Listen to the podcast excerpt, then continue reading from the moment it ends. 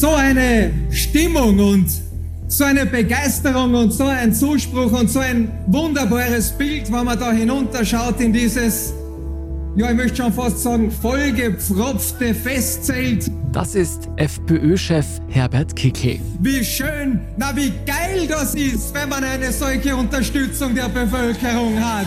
Die FPÖ liegt in allen Umfragen auf Platz 1. Und wenn alles nach Plan läuft, finden in einem Jahr in Österreich Wahlen statt. Wir wollen regieren und wir wollen sogar den Bundeskanzler stellen. Herbert Kickel greift nach der Macht. Und viele fragen sich, ob Österreich nächstes Jahr einen Rechtsruck erlebt und welche Folgen das für das Land hätte.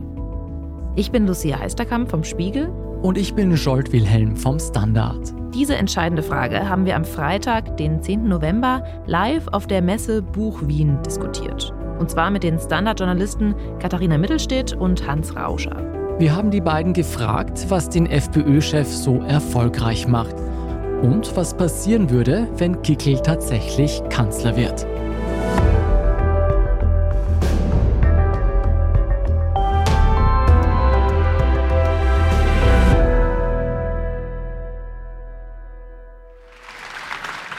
Kann Herbert Kickl vielleicht sogar der nächste Bundeskanzler werden? Und was würde das für Österreich bedeuten?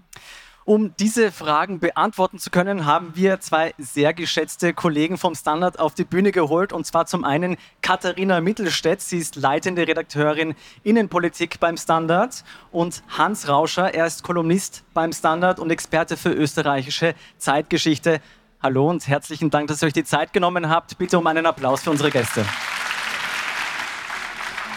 Ja, und bevor wir mit der Diskussion starten, noch mal kurz ein paar Worte dazu, wer Herbert Kickel eigentlich ist. Vielleicht kennen Sie einige, wir hatten in unserem Podcast eine Reihe über seinen Aufstieg in der Partei als Parteichef.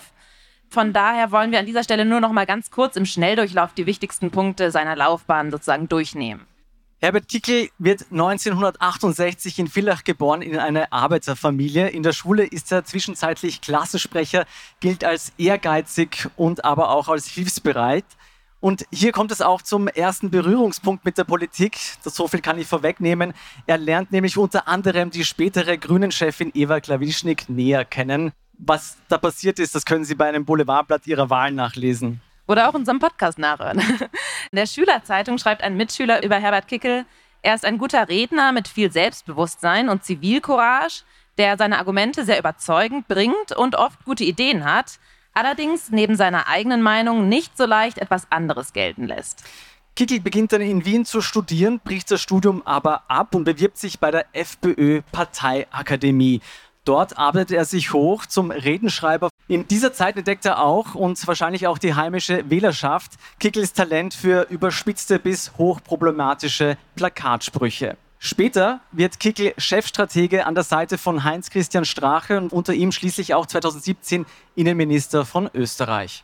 Ja, bis zu dem Zeitpunkt gilt Kickel eigentlich als Mann der zweiten Reihe, als jemand, der eher im Hintergrund steht, lieber im Maschinenraum der Partei arbeitet, wie er selbst sagt. Dann aber kommt die Corona-Pandemie und Kickels Selbstverständnis verändert sich. Er steht plötzlich im Rampenlicht der Corona-Proteste, der Maßnahmenkritiker wird zu ihrem Gesicht und wird dann 2021 Parteichef der FPÖ. Unter ihm holt die FPÖ Rekordwerte in den Umfragen ein. Wir haben es schon erwähnt, steht heute bei rund 30 Prozent auf Platz 1 in den Umfragen. Katharina Mittelstedt, die erste Frage geht an dich. Was macht Herbert Kickel denn so erfolgreich? Ja, also ich glaube, eine einzelne Antwort gibt es darauf gar nicht, sondern es ist ein Bündel an verschiedenen. Ein Erfolgsgeheimnis von Herbert Kickel ist ganz bestimmt, dass er einfach ein irrsinnig guter Kommunikator ist, also ein bestimmt viel besserer Kommunikator als die meisten anderen Spitzenpolitiker aktuell. Was ihn da, glaube ich, ganz besonders auszeichnet, dass er wie kein anderer immer seine Zielgruppe vor Augen hat. Also der kommuniziert äh, wirklich direkt in die Zielgruppe, in die Wählerschichten, die er glaubt erreichen zu können, hinein und wenn man so möchte, kommt ihm auch entgegen, dass er ansonsten niemandem mehr gefallen will. Also ich glaube, was wir erlebt haben in den vergangenen Wochen und Monaten, ist ganz klar, dass Herbert Kickel, um sein Wording zu verwenden, mit dem Establishment eigentlich gar nicht mehr anstreifen möchte. Und das macht es natürlich auch einfacher, wenn man ansonsten niemandem gefallen will, dann kann man ganz fokussiert kommunizieren. Also das ist bestimmt eine Antwort darauf. Wenn ich da noch was dazu sagen darf. Es gibt Untersuchungen, wonach ein Hauptmotiv der allgemeine Pessimismus ist, Zukunftsangst, Die Zeiten sind ja nicht so toll, wie wir alle wissen. Und die Regierenden sind auch nicht so toll, wie die meisten von uns auch wissen. Und es gibt eben Untersuchungen, dass sehr viele Menschen, die Angst vor einem wirtschaftlichen Abstieg haben, die Angst vor Veränderungen haben, sozusagen nach dem einzigen greifen, der volle Opposition macht. Das ist, glaube ich, ein ganz wichtiges Element im bisherigen Erfolg von Kickel und der FPÖ. Wir sehen auch, dass aktuell die FPÖ es unter Kickel schafft, vermehrt Frauen anzusprechen. Das ist jetzt nicht so offensichtlich für mich. Wie schafft er das denn? Ja, ich glaube, die Antwort darauf liegt auch in dem begründet, was der Hans gerade schon ausgeführt hat, weil ich erkenne keine erkennbare Strategie, wie die FPÖ Frauen mehr ansprechen würde. Also da gab es keinen Strategiewechsel oder irgendwie mehr Frauen, die auftreten, die vielleicht andere Frauen ansprechen könnten. Also ich glaube, das ist vielmehr das, was der Hans gerade anspricht. Das sind die Zeiten und die multiplen Krisen, die Frauen eben genauso treffen wie Männer. Und dieses reine, um es ganz plakativ zu formulieren, Ausländer raus Thema hat dann vielleicht doch eher Männer angesprochen in der Vergangenheit, aber inzwischen geht es ja doch um sehr viel mehr. Und da kann er offensichtlich diese Zielgruppe viel besser erschließen. Er fühlt sich auf jeden Fall sehr bestärkt. Sein nächstes Karriereziel ist klar, das sagt er selbst immer wieder in Interviews. Er will Kanzler werden. Mehr noch, er will Volkskanzler werden, wie er selbst sagt. Und sieht man sich den Auftritt der Partei an, da sieht man auch, dass das FPÖ-Branding mehr in den Hintergrund rückt. Die Österreich-Flaggen werden nach vorn gekehrt. Es heißt Team Österreich ist der Slogan. Was hat es denn mit dieser Inszenierung auf sich? Das ist eine total interessante Beobachtung, finde ich. Ich teile die. Also wenn man Parteiveranstaltungen mit Herbert Kickel anschaut, dann sieht man viel weniger als noch früher überhaupt das FPÖ-Logo. Es ist irgendwie alles sehr stark auf Österreich gezielt. Es ist damit zu sagen, er braucht gar nicht mehr quasi die Partei in dem Sinne. Er symbolisiert Österreich oder zumindest für den Teil, den er anspricht, will er einfach nur noch für Österreich stehen. Und man muss aber, glaube ich, dazu sagen, das ist jetzt kein ganz neues Phänomen. Also die FPÖ ist eine Partei, die schon immer einen gewissen Führerkult gepflegt hat und den Obmann eben auch immer schon, also ich kann mich auch an, an Parteiveranstaltungen in der Vergangenheit oder irgendwie Wahlkampfveranstaltungen mit Heinz-Christian Strache erinnern, da waren auch schon immer die Österreich-Flaggen irgendwie sehr präsent. Ja. Also das gab es grundsätzlich schon immer, aber es ist bestimmt jetzt nochmal ganz intensiviert worden. Ja, lasst uns noch ein bisschen konkreter darüber sprechen, was er vorhat mit Österreich. Vielleicht fangen wir beim Lieblingsthema der FPÖ an. Das ist natürlich die Migration. Hans, die Flüchtlingskrise ist ja ein Thema, das Europa seit Jahrzehnten eigentlich beschäftigt und auch spaltet zum Teil. Welche Antworten auf die Migrationskrise hat denn Kickel? Naja, er gibt die große Überschrift Antwort Festung Österreich. Das geht zunächst einmal, funktioniert zunächst einmal auf einer gewissen Ebene. Die Frage ist, was steht dann konkret, real dahinter? Er hat noch eine zweite Antwort etwas früher gegeben. Er will die Asylwerber konzentrieren. Und die Anklänge an Konzentrationslager sind meiner Meinung nach bewusst gewählt.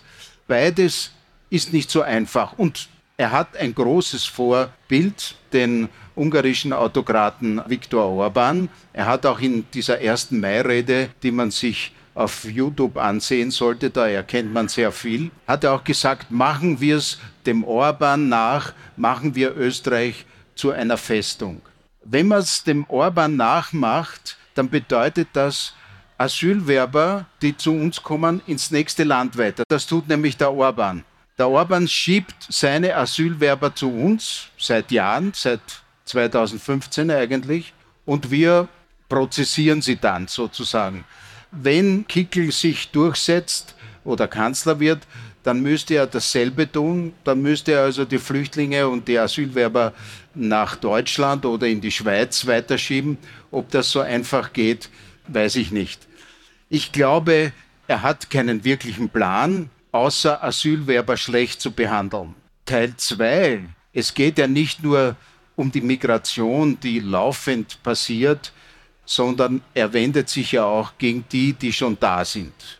Und da kann man ahnen an einigen Aussagen, die er tätigt, dass das Ziel ist, die Migranten, die schon zum Teil seit Jahren da sind, schlecht zu behandeln. Es gab einmal eine FPÖ-Idee für die Zuwanderer eine eigene Sozialversicherung zu machen. Also dass selbst wenn sie arbeiten, dass sie nicht in die allgemeine Sozialversicherung kommen. Er hat, um es kurz zu machen, Schlagworte, Slogans, aber wie konkret, das lässt er wohlweislich aus, weil er weiß, dass alles nicht so einfach ist. Aber über dem Ganzen schwebt die Aussage, wir müssen die Ausländer einfach schlecht behandeln. Dass es nicht so einfach ist, das sieht man jetzt auch in Italien, wo eine rechte Regierungschefin am Zug ist und die eigentlich die gleichen Probleme hat wie alle anderen EU-Länder. Österreich erlebt jetzt, wie alle anderen Länder, auch in Europa, jetzt seit knapp zwei Jahren, wie immer mehr Menschen vor dem russischen Angriffskrieg gegen die Ukraine flüchten. Österreichs Regierung spricht sich ja bislang recht klar gegen Putins Überfall aus. Katharina, wie würde sich denn Österreichs Positionierung zu Russland ändern unter einem Kanzler Kickel? Naja, Herbert Kickel hat relativ eine klare Position in, in, diesen Fragen und er ist da wie bei vielen anderen Themen in der Vergangenheit so der klassische Antipode. Die FPÖ spricht sich dafür aus, dass die Sanktionen zurückgenommen werden. Das ist irgendwie spielt wieder in diesen Klassiker quasi, es geht uns um Österreich, Österreich zuerst und alles, was uns womöglich vermeintlich schaden könnte, was ja damit insinuiert werden soll, das wollen wir nicht. Das gehört weg und abgeschafft wie sich die Positionierung Österreichs unter einem Kanzler Kickl in dieser Frage tatsächlich manifestieren könnte, ist ja nochmal eine andere Frage. Natürlich könnte er, wenn er Kanzler wäre, auf EU-Ebene versuchen, ähnlich wie das ja Viktor Orban auch immer mal wieder tut, zumindest irgendwie zu stänkern oder gewisse Dinge zumindest irgendwie verzögern oder zu verhindern. Es gibt ein Einstimmigkeitsprinzip auf EU-Ebene in gewissen Fragen, da gehören sicherheitspolitische Fragen dazu, da gehören auch die Frage dazu, wer, wer EU-Mitglied oder welche künftigen EU-Mitglieder es geben soll. Also ja, da könnte er natürlich natürlich versuchen, diesbezüglich Stimmung zu machen. Ich glaube, er würde weitergehen. Also ich glaube, du hast recht, er würde Orban nacheifern. Was macht Orban? Orban schmeißt immer wieder einen Schraufenschlüssel in die Maschinerie der EU und fährt dann zu Putin, um bei Putin gut Wetter zu machen. Ich halte es nicht für ausgeschlossen, dass Kickel, also ich bin sicher, dass Kickel dann dasselbe machen würde. Vielleicht bleiben wir noch kurz bei den internationalen Konflikten. Da müssen wir natürlich auch über den ganz aktuellen Krisenherd sprechen. Israel-Gaza. Nach dem Angriff der Hamas hat ja Israel eine Gegenoffensive im Gazastreifen gestartet. Und die Bilder und Nachrichten, die wir von dort bekommen, die spalten ja auch die österreichische Gesellschaft. Wir sehen Demonstrationen auf den Straßen hier und wir erleben auch eine Zunahme an antisemitischer Gewalt. Hans, vielleicht nochmal an dich die Frage, wie positioniert sich denn die FPÖ in diesem Spannungsfeld? Das ist ja eigentlich spannend, weil die ja einerseits selbst antisemitische Wurzeln hat, wie wir alle wissen, und sich andererseits aber ja stark seit Jahrzehnten gegen den Islam und vor allem gegen den politischen Islam positioniert. Damit hast du die Antwort fast schon gegeben. Ich will nur darauf hinweisen, als Kickel ein Redenschreiber von Jörg Haider war, hat er dem einen antisemitischen Witz geschrieben. Der ging gegen den damaligen Präsidenten der Kultusgemeinde wie kann jemand, der Ariel heißt, Klammer Waschmittel, Klammer zu, der so viel Dreck am Stecken hat? Das war also eine ordentliche antisemitische Anspielung. Das ist in der Zwischenzeit offiziell und von der Oberfläche verschwunden. Die meisten rechten Parteien in Europa drängen den Antisemitismus, der durchaus in den Wurzeln noch steckt, zurück und ersetzen ihn durch eine Anti-Muslim-Haltung was aber nicht bedeutet, dass es das nicht nach wie vor, den sogenannten rechten Antisemitismus nach wie vor gibt. Er tritt jetzt nur in den Hintergrund. Nicht nur außenpolitisch übt sich die FPÖ immer wieder in Spagaten, wenn man so möchte. Kickel steht sicherheitspolitisch klar rechts, sozialpolitisch und das ist vielleicht für den einen oder anderen auch überraschend, eher links. Was genau heißt das denn? Was sind denn seine Pläne? Naja, ich habe schon angedeutet, also das war schon unter Strache. Die FPÖ will den Sozialstaat für Ausländer, auch wenn die schon ewig hier wohnen und leben und zum Teil auch Staatsbürger sind, verschlechtern. Ein Beispiel war in der Koalition, in türkisblauen Koalition, hat die FPÖ darauf gedrungen, dass die Zahlungen, die Kindergeldzahlungen für Frauen, die bei uns arbeiten, also vor allem in der Altenbetreuung, dass die gekürzt werden. Das wurde auch gemacht, wurde aber vom EuGH sofort wieder aufgenommen. Grundsätzlich die Freiheitliche Partei Österreichs ist und weiß ich jetzt schon, was ich sage. Sie ist national und sozialistisch. Ihre Wirtschaftspolitik, ihre Sozialpolitik richtet auf einen ausgebauten Sozialstaat. Allerdings mit der einen Einschränkung, unser Geld für unsere Leute. Das heißt, nur die echten Österreicher sollen die vollen Segnungen oder die vollen Leistungen des Sozialstaats bekommen, die anderen sollen zurückgedrängt werden. Das ist schon eine alte Forderung der FPÖ, die jetzt unter Kickel nicht so im Vordergrund steht, aber sie existiert nach wie vor. Hans, bleiben wir gleich beim Geld. Die größte Sorge, das sieht man in den Umfragen der Österreicherinnen und Österreicher, ist die Inflation, die Teuerung. Alles wird teurer. Was würde denn die FPÖ gegen die Teuerung konkret unternehmen? Das keine, ist ja auch eines ihrer großen Themen. Keine Ahnung. Ich habe keine Ahnung. Ja. Also, Sie sagen nichts dazu. Es würden wahrscheinlich Preisbeschränkungen und, und, Preiskontrollen verstärkt. Inwieweit die funktionieren oder inwieweit die durchsetzbar sind, durchführbar sind, das ist, ist völlig offen. Ich glaube, da gibt es einfach keinen Plan da gibt es nur Slogans. Und die Slogans, muss man sagen, waren eh genau die angesprochenen, also eben Mietpreisbremse, Gaspreisbremse, quasi irgendwie Geld verteilen, den Menschen helfen, unser Geld für unsere Leute, wie der Hans schon angesprochen hat. Also das schlägt da auch irgendwie in der Politik der FPÖ momentan ganz intensiv durch, was ganz interessant ist, weil wenn man mit äh, Menschen in der FPÖ sich unterhält, dann gibt es ja durchaus auch Leute, die sagen, naja, also sozialpolitisch ist uns der Kickel eigentlich viel zu links. Also das ist ja nichts, was jetzt quasi flächendeckend in der FPÖ Anerkennung findet, dass man das so macht, wie der Hans ja auch schon beschrieben hat, wie es in der Vergangenheit war. Also es war ja auch mehr sozialen Strache. Aber ja, also theoretisch gibt es da grundsätzlich auch Menschen innerhalb seiner eigenen Partei, die da lieber einen anderen Kurs hätten. Wobei man, glaube ich, ganz klar dazu sagen muss, Herbert Kickl ist in seiner Partei derzeit völlig unumstritten. Also nichts macht so erfolgreich wie der Erfolg und dieser Umfragenerfolg, den er da momentan hat, der setzt ihn quasi irgendwie in einen ganz sicheren Sessel. Aber ja, das sind so Themen, die durchaus innerhalb der Partei auch diskutiert werden. Ein Stichwort zum Thema wirtschaftliche Probleme habt ihr selber schon gegeben, den EU-Austritt, den möglichen. Hans, nochmal dich die Frage, fordert denn Kickel tatsächlich den EU-Austritt Österreichs und muss man befürchten, dass hier vielleicht ein ähnliches Szenario droht wie in Großbritannien nach dem Brexit? Also ganz ausgeschlossen ist es nicht. Natürlich ist es, Großbritannien hat eine Volksabstimmung oder Volksbefragung abgehalten über den Austritt. Ein Kanzler Kickel, der noch dazu, der braucht ja auch einen Koalitionspartner. Er kann ja nicht alleine regieren.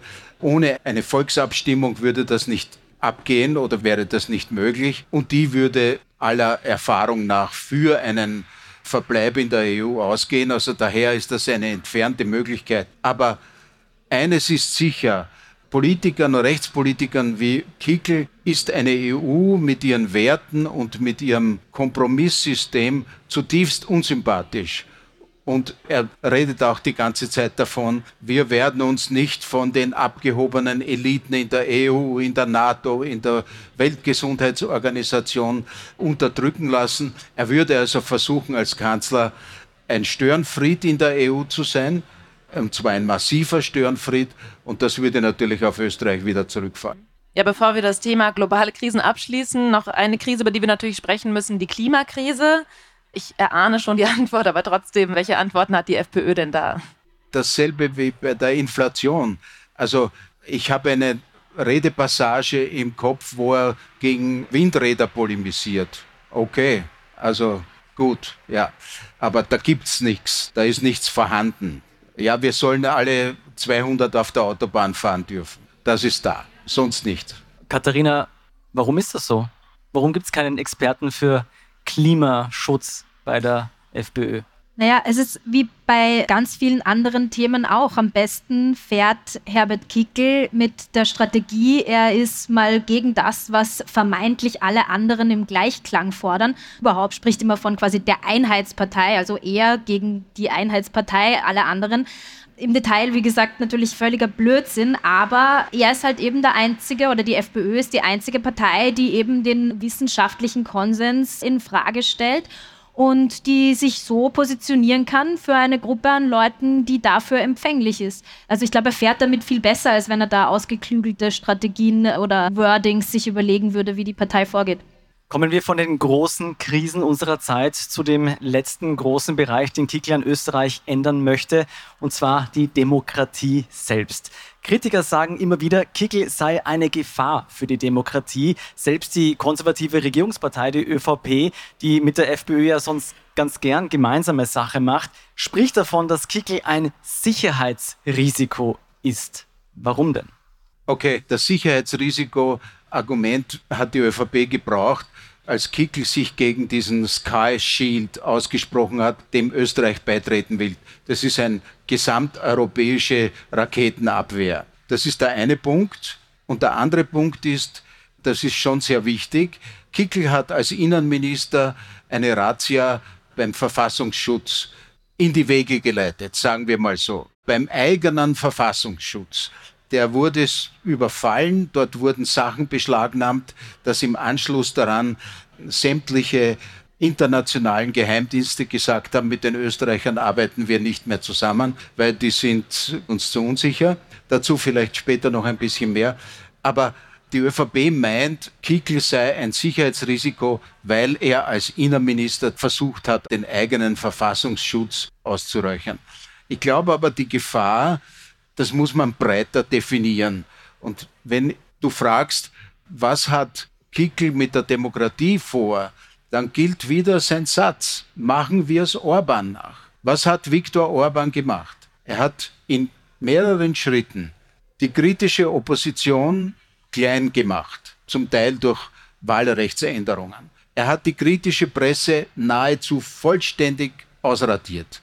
Er hat die Wissenschaft, kritische Wissenschaft aus dem Land getrieben zum Teil. Er hat die Justiz unter die Kontrolle seiner Partei gebracht und er hat auch die Wirtschaft größtenteils unter die Kontrolle seiner Partei gebracht.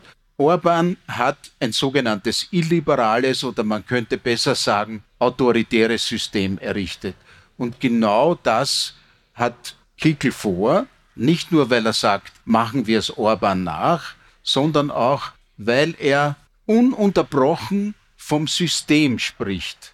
Unsere Demokratie ist für ihn ein System, und zwar ein schlechtes System natürlich. Er sagt, ich will ein Volkskanzler sein, ein freiheitlicher Volkskanzler, statt der Kanzler des Systems, die uns immer regiert haben. Was heißt das? Seit dem Zweiten Weltkrieg haben wir eine Demokratie und das ist jetzt ein System, ein negatives System. Er will das System ändern und das geht nur, in Richtung einer autoritären Lösung. Das ist seine Absicht. Und wenn wir schon beim System sind, er verwendet diesen Begriff pausenlos. Systemparteien, Systemkanzler, da muss man leider auch erwähnen, das ist ein Nazi-Begriff. Das ist ein Nazi-Begriff. Das haben die Nazis ununterbrochen verwendet. Hitler-Zitat.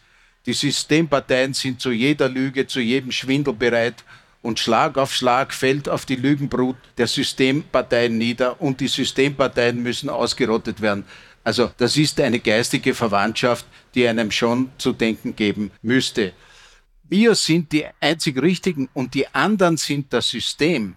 Dann signalisiert Kickel ja schon, dass er da etwas massiv verändern möchte. Er will nicht sein eine Oppositionspartei wie andere Oppositionsparteien auch, sondern ein Herausforderer des Systems, das zu stürzen ist.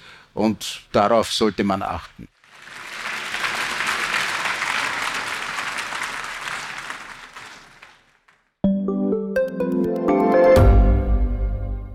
Standard-Podcasts gibt es ja wirklich schon zu jedem Thema. Also fast jedem. True Crime.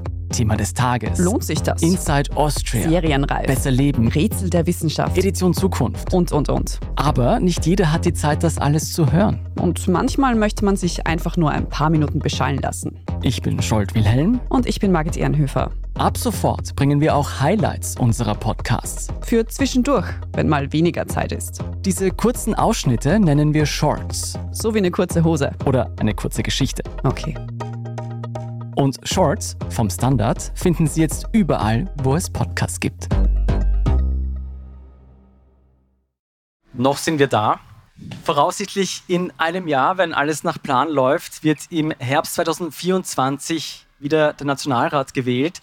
Katharina, so erfolgreich Kickel in den Umfragen ist, wie wahrscheinlich ist es denn wirklich, dass Kickel danach auch tatsächlich Kanzler wird? Ja, das ist jetzt die ganz relevante Frage. Und ich glaube, da muss man ein bisschen durchdeklinieren, was denn passieren könnte. Aber wir haben ja hier ein sehr politisch interessiertes Publikum. Deswegen haben wir dafür ja vielleicht auch kurz Zeit. Vielleicht will auch der Hans ein bisschen einspringen. Zuerst einmal nehmen wir jetzt mal an, er gewinnt diese Wahl tatsächlich und wird Erster. Dann gibt es mehrere Fallstricke. Das erste ist mal der Bundespräsident, der zumindest schon einmal lose angekündigt, nicht klarerweise Kickel überhaupt angeloben würde. Der gehört ja auch zur Elite. Genau, also ich meine, den beschimpft er auch ganz massiv. Also wenn man sich irgendwie Reden von Kickel in der vergangenen Zeit anhört, wer sagt Dinge über den Bundespräsidenten, die ich gar nicht wiederholen möchte. Oh ja, senile Mumie, er. Senile Mumie. Ich, ich traue mich das sagen. Ja. Dann ist die zweite Frage, gut, wenn wir das mal außen vor lassen, wer würde überhaupt mit ihm koalieren? Da gibt es eigentlich denkbar nur eine Möglichkeit, das wäre die ÖVP, weil allen anderen Parteien kann man, glaube ich, momentan sehr glaubhaft abnehmen, dass sie mit Herbert Kickl nicht koalieren würden, also weder SPÖ noch NEOS noch die Grünen. Innerhalb der ÖVP ist es momentan auch absolut klar, dass alle sagen vom Kanzler Nehammer abwärts, nein, wir machen Herbert Kickl nicht zum Bundeskanzler. Jetzt kann man sagen, naja gut, da gibt es natürlich Präzedenzfälle. Einerseits in Niederösterreich, wo ÖVP-Politiker auch steif und fest behauptet haben, sie würden nicht mit der FPÖ koalieren und schlussendlich kam es dann doch anders. Gleichzeitig glaube ich doch, dass es etwas anderes ist jetzt mit Kickel und sich die ÖVP ganz ehrlich wirklich sehr schwer tun würde, als Juniorpartner in eine Koalition mit Herbert Kickel zu gehen. Ja, und dann muss man weiterdenken, weil womöglich ist es ja für Herbert Kickel auch gar nicht die erste und einzige wirklich gute Lösung, wenn er denn überhaupt Kanzler würde. Wenn wir uns jetzt mal vorstellen, also auch viele in der FPÖ formulieren das ganz offen so, Herbert Kickl wird tatsächlich verhindert durch den Bundespräsidenten, dann wäre das eigentlich ein wunderbares Szenario aus der Sicht der Freiheitlichen, weil was kann er dann machen? Sich einen gewissen Märtyrerstatus erarbeiten. Er, der Volkskanzler, wurde von dem Establishment, von dem er unter Anführungsstrichen die ganze Zeit spricht, verhindert und dann müsste mal irgendwie eine andere Koalition gefunden werden, was wahrscheinlich auch gar nicht so einfach ist. Der nächsten Wahl wahrscheinlich dann eher sein würde, dass es irgendwie eine seltsame Dreierkonstruktion bräuchte. Somit könnte er dann eine, die nächste Legislaturperiode dafür nützen, sich irgendwie den Nimbus aufzubauen, der verhinderte Volkskanzler zu sein und dann womöglich noch stärker aus dem Ganzen hervorzugehen. Vielleicht, wenn wir gerade über Szenarien sprechen, kannst du uns nochmal sagen, was wären denn die Alternativen zu einer Kickel-Kanzlerschaft, vielleicht auch zu einer FPÖ-Regierungsmitgliedschaft? Gibt es die überhaupt? Ja, also ich meine, nach derzeitigen Umfragen ist es so, dass sich eine große Koalition vermutlich gar nicht ausgehen würde. Das heißt, es bräuchte vermutlich eine Art von Dreierkonstellation aus ÖVP, SPÖ und entweder Grünen oder Neos. Das ist womöglich die wahrscheinlichste Variante nach der nächsten Wahl, sollte die ÖVP dabei bleiben, dass sie mit der FPÖ nicht koaliert. Und hältst du das für denkbar, dass es so eine Konstellation geben könnte, nach dem vielleicht eine, so eine Art Ampel, also nach dem deutschen Vorbild? Naja, man muss sagen, es wäre womöglich alternativlos. Also noch eine gewisse Staatsräson greifen, weil die Alternative wäre, dass Österreich unregierbar ist, beziehungsweise müsste es dann wieder zu Neuwahlen kommen und ob die was anderes bringen, ist ja irgendwo auch fraglich. Darf ich noch ein bisschen herumspekulieren? Also im Moment hält die FPÖ bei 30 Prozent. Das muss nicht so bleiben, denn ich glaube schon, dass nicht die ganzen 30 Prozent wirklich wollen, dass die FPÖ den Kanzler stellt, möglicherweise, dass sie in eine Regierung kommt, aber dass sie den Kanzler stellt, das halte ich, das sind nicht die ganzen 30 Prozent dafür. Aber es kann blöd kommen, es kann sich die Situation weltpolitisch und wirtschaftspolitisch weiter verschlechtern. Selbstverständlich braucht die FPÖ einen Koalitionspartner. Die ÖVP dezidiert mit Kickel nicht. Zweiter Satz, naja, mit einer gemäßigten FPÖ aber schon. Das ist meiner Meinung nach ein Selbstbetrug, denn derzeit ist Kickel von der FPÖ nicht zu trennen. Ich glaube allerdings, muss ich dazu sagen, dass Kanzler Nehammer und auch ein Großteil der Führungsriege der ÖVP wirklich nicht mit Kickel will, dass sie wirklich Kickel für gefährlich halten. Das nehme ich ihnen ab. Aber es kann, wie gesagt, zu einer Situation kommen, wo es dann heißt, na ja, wenn wir an der Macht bleiben wollen, dann müssen wir uns mit den Freiheitlichen doch arrangieren. Vielleicht kann man so eine Teilung zweieinhalb Jahre stellen die den Kanzler, zweieinhalb Jahre stellen die den Kanzler. Also da gibt es sicherlich Möglichkeiten. Daher sollte man einen Kanzler Kickel, den ich relativ unwahrscheinlich halte, aber nicht völlig ausschließen. Und die zweite Überlegung ist die Rolle des Bundespräsidenten. Stimmt, der Bundespräsident kann sich weigern, einen Kanzler Kickel anzugeloben. Was ist dann? Dann kann der Bundespräsident einen Kanzler bestellen, der zum Beispiel einen Experten, der macht eine Expertenregierung und am nächsten Tag ist diese Regierung im Parlament wieder abgewählt, wenn Kickel, also wenn die FPÖ und wenn die ÖVP angenommen eine parlamentarische Mehrheit haben. Gegen eine parlamentarische Mehrheit kann der Bundespräsident relativ wenig tun. Das haben wir zuletzt gesehen im Jahr 2000, wo Thomas Glestil, also der ganz bestimmt keine schwarz-blaue Koalition wollte, das auch nicht verhindern konnte. Was er machen könnte, ist sozusagen ein Nervenkrieg, indem er sagt, die bisherige Regierung betreue ich einfach weiter. Das geht. Ich gelobe den Herrn Kickel oder wenn immer der, den ich nicht für geeignet halte, gelobe ich einfach nicht an. Und in der Zwischenzeit rede ich auf den möglichen Koalitionspartner der FPÖ, also auf die ÖVP ein, dass sie von ihrer Idee einer Koalition mit der FPÖ ablässt. Das wäre die Methode des Nervenkriegs. Aber grundsätzlich ist es so, dass auch ein Bundespräsident mit seinen relativ weitreichenden Rechten gegen eine parlamentarische Mehrheit eigentlich auf Dauer nichts machen kann. Im Endeffekt, wenn er sagt Nein, auf keinen Fall, steht vielleicht sogar ein Rücktritt im Raum. Wenn das eintreten sollte, Herbert Kickel würde tatsächlich Kanzler werden. Du hast ja schon gesagt, sein Ziel ist es eigentlich, die Demokratie abzubauen. Aber meine Frage wäre nochmal, kann er das überhaupt? Oder sind Österreichs Institutionen nicht am Ende doch stark genug, um das zumindest auf kürzere Zeit zu verhindern für eine Legislatur? Österreichs Institutionen sind doch relativ stark. Aber, ein großes Aber, wenn man sich das Vorbild, immer Orban, wenn man sich das Vorbild Orban nimmt, es geht mit der Salami-Methode. Zunächst wird der ORF unter die Kontrolle gebracht. Dann werden die unabhängigen Zeitungen schikaniert. Die kritischen Zeitungen kriegen überhaupt keine Regierungsinserate mehr und so weiter. Dann geht's an die Justiz. Dann geht's in den Sicherheitsapparat. Also das darf man sich nicht vorstellen, einen Staatsstreich, wo die Panzer auffahren, sondern eher ein schleichender Putsch, eher ein langsamer und scheibchenweiser Putsch, bei dem allerdings muss man immer dazu sagen, ein entsprechender Koalitionspartner mitspielen müsste, was möglich ist, aber hoffentlich nicht eintreten wird. Also grundsätzlich würde ich sagen, dass die kritische Presse, die Justiz, der Beamtenapparat, die Gerichte relativ demokratiefest sind. Aber man darf nicht das gesamte Lage aus dem Auge verlieren. Wir haben einen Krieg in Europa. Wir haben eine riesige Migrationswelle. Wir haben wirtschaftlich nächstes Jahr wahrscheinlich eine Rezession. Wir haben Teuerung. Da fällt es autoritären Führern mit Einfachlösungen immer leichter, sich durchzusetzen.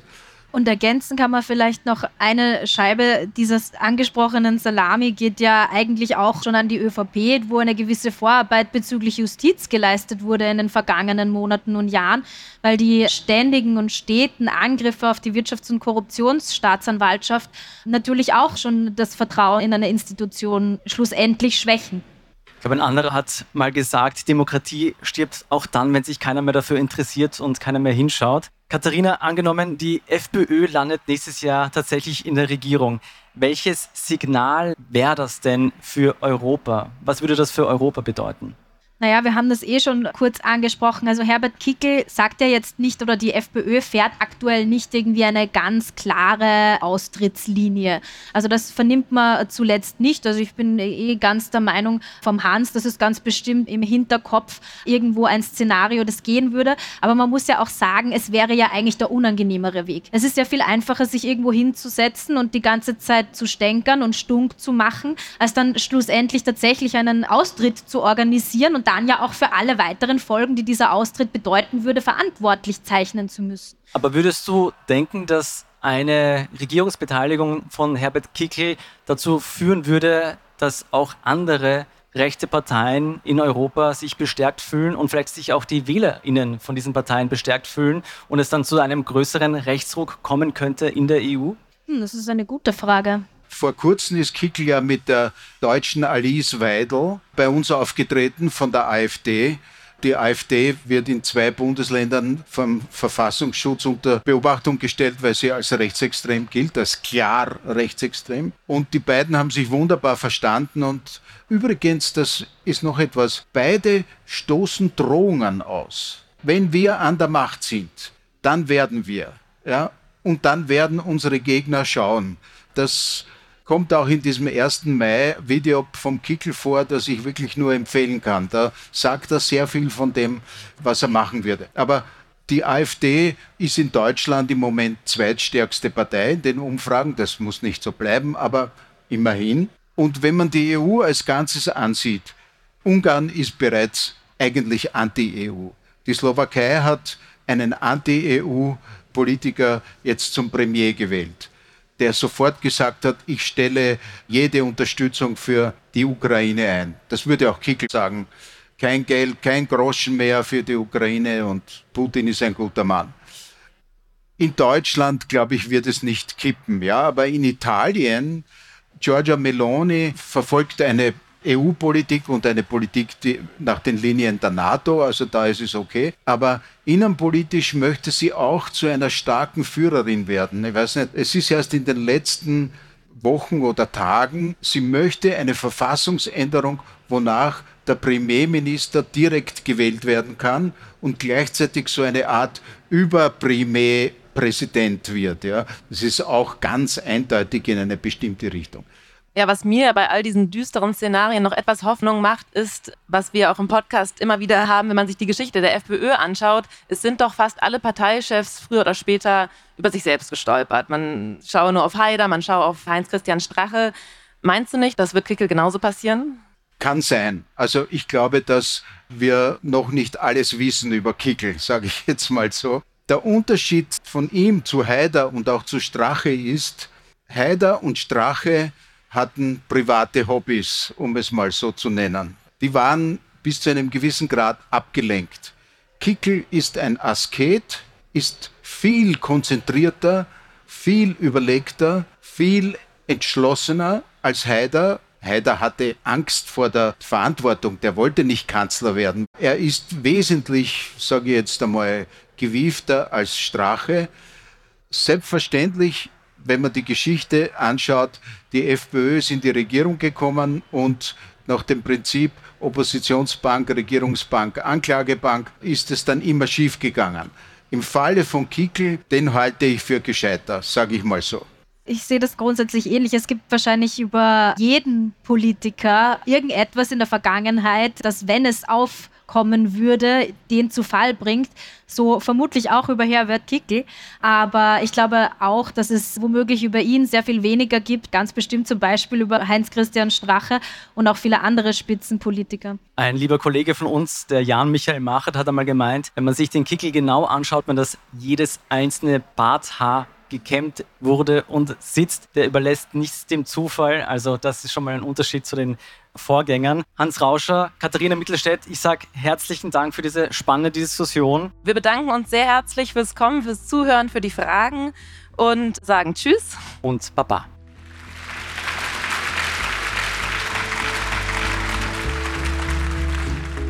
Inside Austria hören Sie auf allen gängigen Podcast-Plattformen, auf der Standard.at und auf spiegel.de.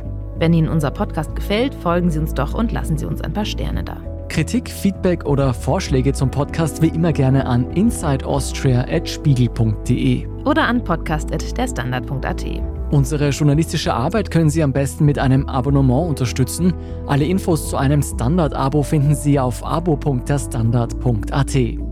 Und unsere Hörerinnen und Hörer können mit dem Rabattcode Standard zwölf Wochen das Angebot von Spiegel Plus für nur 2,49 Euro pro Woche testen. Alle Infos dazu finden Sie auf spiegel.de slash der Standard. Alle Links und Infos stehen wie immer auch in den Shownotes dieser Folge. Danke fürs Zuhören und allen, die auch hinter den Kulissen an diesem Podcast mitwirken. Diese Folge wurde produziert von Christoph Neuwirth. Ich bin Lucia Heisterkamp. Ich bin Jolt Wilhelm. Wir sagen Tschüss und Baba.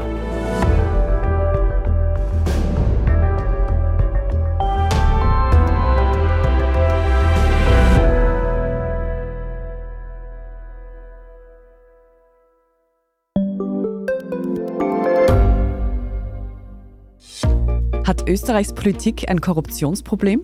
Wie wird der Ukraine-Krieg enden? Und warum wird alles immer teurer? Ich bin Tobias Holub. Und ich bin Margit Ehrenhöfer.